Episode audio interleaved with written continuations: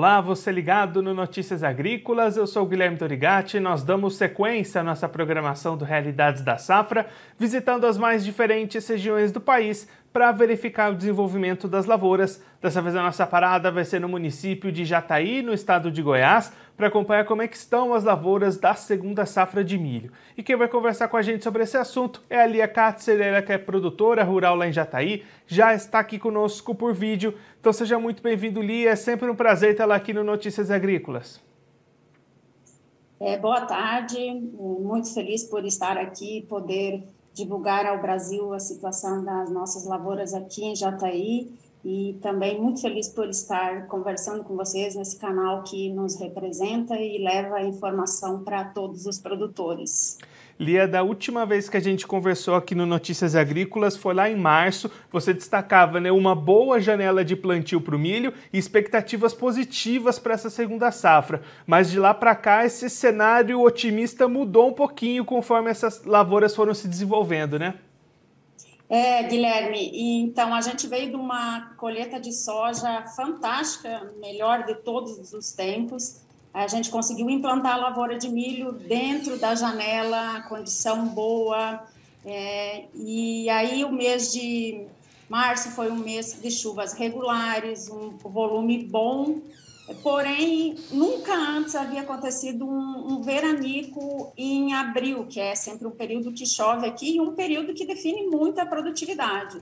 E em abril a gente ficou lugares 35 dias sem chuvas, lugares 32 dias. Então isso comprometeu bastante. Inclusive eu mandei umas fotos, você vai ver é da minha propriedade.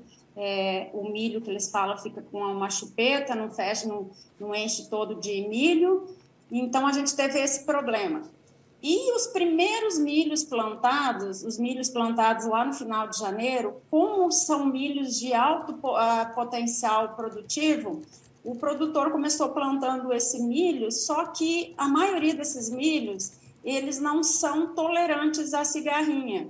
Então, houve um ataque severo de cigarrinhas e esses milhos estão sendo colhidos da semana passada, essa semana já estão sendo colhidos e, e a resposta não está sendo muito boa, a, a resposta produtiva não está sendo boa. E aí, Lia, só para a gente ter uma ideia do que está acontecendo, quais são esses níveis de produtividade que estão sendo alcançados justamente nessas áreas que teriam mais potencial produtivo? É, esses milhos, é, é um milho que, para você plantar ele em final de, de janeiro, ele é um milho que ele tem que entregar uns 170 sacas. É, vamos pôr um geral assim, uns 160 sacas. A, a reportar, foi-me reportado três, quatro propriedades assim em áreas bem grandes, lavouras representativas, é, é, média inferior a 90 sacas, é, relação, é, relatos até de 70 sacas. Então, isso é, um, é muito comprometedor, uma lavoura em que a gente implantou uma lavoura cara, é, a, a, própria cobertura ureia, tem gente que pagou de 3 mil reais a tonelada a quase 7 mil reais a tonelada. Então, você colhendo esses primeiros milho, uma média de 70 sacas, isso é, é muito comprometedor. No decorrer, passado esses primeiros milhos que, que foram colhidos, os próximos que virão agora, que a gente acredita que mais para o final do mês, início de julho, que é quando eu entrarei colhendo, a gente vai pegar o problema da chuva de, do veranico de abril. Então, eu também baixei minha, minha expectativa de colheita. É, eu não tive, em relação à cigarrinha, eu consegui controlar, uma vez que, como a nossa tecnologia BT já não, é, não responde mais, eu entrei três vezes para combater lagarta e nessas entradas eu entrava para cigarrinha. E como eu plantei é, é, a partir do dia 10 de fevereiro, então o foco da cigarrinha estava nesses primeiros milhos. Então o meu problema não foi cigarrinha, foi a estiagem e que está na grande maioria do estado, da região aqui no entorno, que a gente acredita que as colheitas vão ficar em média de 100 sacas ou até um pouco a menos, em função de estiagem E, e, depois da estiagem, a gente teve, é, no dia 20, dia 19 de maio, o episódio de uma geada. Um dia de geada, a princípio achou-se que não ia acontecer nada, mas hoje a gente está vendo que um, um, milho já estressado por falta de chuva e, e ainda uma geada, ele está devagarzinho se entregando e com isso vai reduzir a produtividade. E aí, olhando agora para o mercado, né, diante até dessas diminuições da produtividade esperada, como é que isso impacta a comercialização? Já tinha muita coisa vendida? Como é que está esse cenário de comercialização por aí? É, então, esse ano o produtor foi bem cautelo, bem cauteloso, é, em função de o ano passado ter sido vendido muito milho e a gente foi atingido por aqueles dois episódios de geada e que a colheita foi muito ruim. O ano de 2021 para a safrinha é um ano que a gente tem que tirar ele do calendário, porque foi totalmente um ano atípico. É, eu vou te falar de exemplo meu. Eu colhi talhões que eu colhi 30 sacas de milho. Isso é, não, não, não tem histórico aqui, nem em épocas que nós não tinha tecnologia, a gente colhia tão pouco.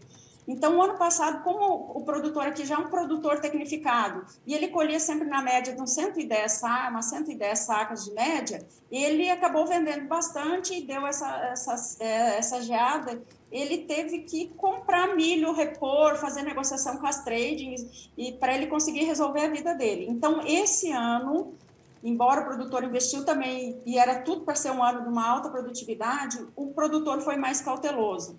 É, Acredita-se, pelo que eu falei com cooperativa aqui e, e, e próprios produtores, é, não mais de 30% comercializado, foi bem cauteloso o produtor, e além disso, é, ele não pegou preços tão bons, ele, digamos assim, na faixa de 72, 73 reais, e hoje já, já tem preço assim de 79 reais. Então houve uma cautela também na venda. E aí, Lia, é, diante né, até dessa melhora dos preços que você comentou e esse maior volume disponível, o produtor vai conseguir oportunidades melhores para fazer essas vendas daqui para frente? Eu acredito que sim, né? Porque a demanda está aquecida, é, mas o produtor tem que ficar atento e tem que ter suas contas sempre visíveis eu digo pequeno para o médico não tem um sistema de, de, é, de computar. Faça uma planilha mais simples, mas mantenha esse número sempre consigo para ir vendendo aos poucos, cautelosamente, fazendo média e, e para honrando com seus compromissos. E. Lia, você está me ouvindo? Supor, meus... Oi? Não, pode completar é, com o meu consultor, é, a gente já fez a estratégia de safrinha para o próximo ano. O que, que a gente observou? Essa semana a gente rodou em várias lavouras, vendo as variedades que são tolerantes a cigarrinhas. É, a nossa tecnologia BT, a gente está perdendo ela, ela não responde mais. Então, a gente já está mudando essas estratégias. Estratégica, bus buscar milho é, tolerante à, à cigarrinha ficar de olho, fazer as entradas no, nos controles, né? E outra coisa que a gente viu esse ano, que se tornou uma praga, é o percevejo da barriga verde, que até então ele estava muito concentrado no, no Paraná. Então, é um ponto que os nossos produtores têm que é, dar atenção.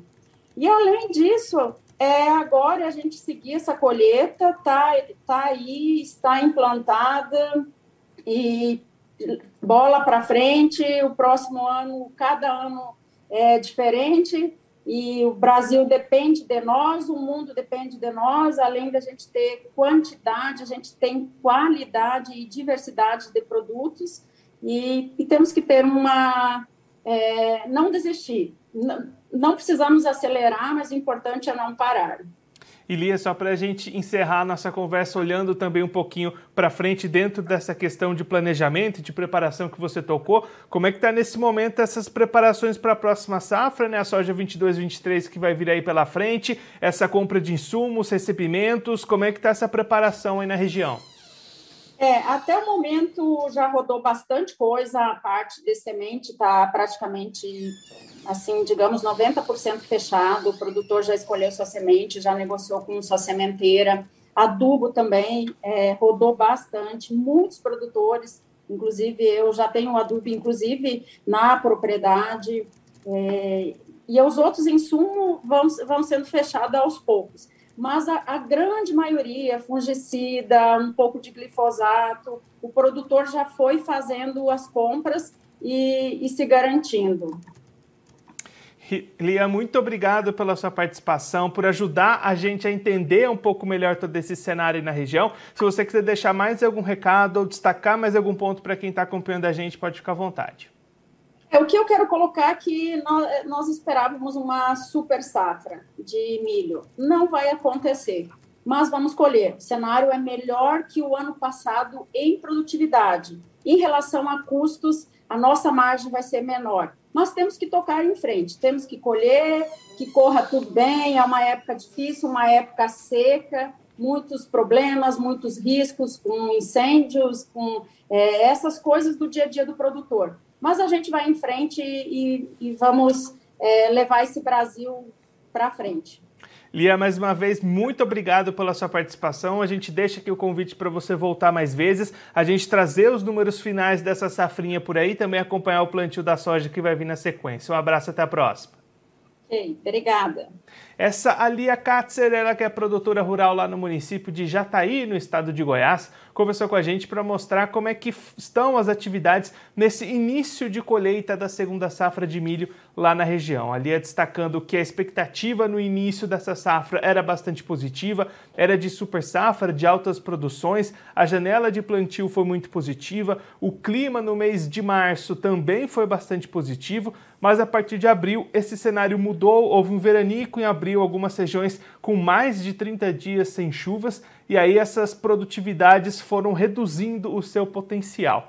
Ali é destacando que a colheita já começou em algumas áreas que foram plantadas no final de janeiro e aí com variedades de alto potencial produtivo, onde eram esperadas mais de 170 sacas por hectare, as médias iniciais estão ao redor das 100, das 90 sacas, isso em função do ataque de cigarrinhas, que chegou forte lá na região de Jataí também nesse ano de 2022. Já resta o restante das áreas, aquelas que vão começar a ser colhidas mais para o final do mês, aí sim o problema vai passar a ser a estiagem do mês de abril, também com expectativas de redução na produtividade em função dessas condições climáticas adversas. Ali é também destacando que o produtor ficou bastante receoso com o mercado nesse ano, havia travado poucos volumes, cerca de 30% do total já tinha sido negociado e até por isso agora não vai ter problemas com o cumprimento de contratos, expectativa inclusive de conseguir preços melhores na hora da negociação dessa safra do que aqueles que haviam sido travados os negócios lá atrás. Ali também trazendo perspectivas de já preparação, de planejamento avançado para a próxima safra de soja 22-23, com muitos insumos já comprados, alguns já sendo recebidos nas propriedades e já trazendo também a importância do produtor se preparar para a próxima safrinha de milho, a segunda safra de 2023. No caso dela, por exemplo, ela já começou a dar uma analisada, a dar uma pesquisada em cultivares de milho mais resistentes à cigarrinha para tentar se preparar, para tentar se precaver para a próxima temporada do cultivo de milho. Bom, eu vou ficando por aqui, mas a nossa programação continua. Notícias Agrícolas, 25 anos ao lado do produtor rural. Participe das nossas mídias sociais no Facebook Notícias Agrícolas, no Instagram arroba Notícias Agrícolas e em nosso Twitter arroba Noteagri. E para assistir todos os vídeos, se inscreva no YouTube, na Twitch, no Notícias Agrícolas Oficial.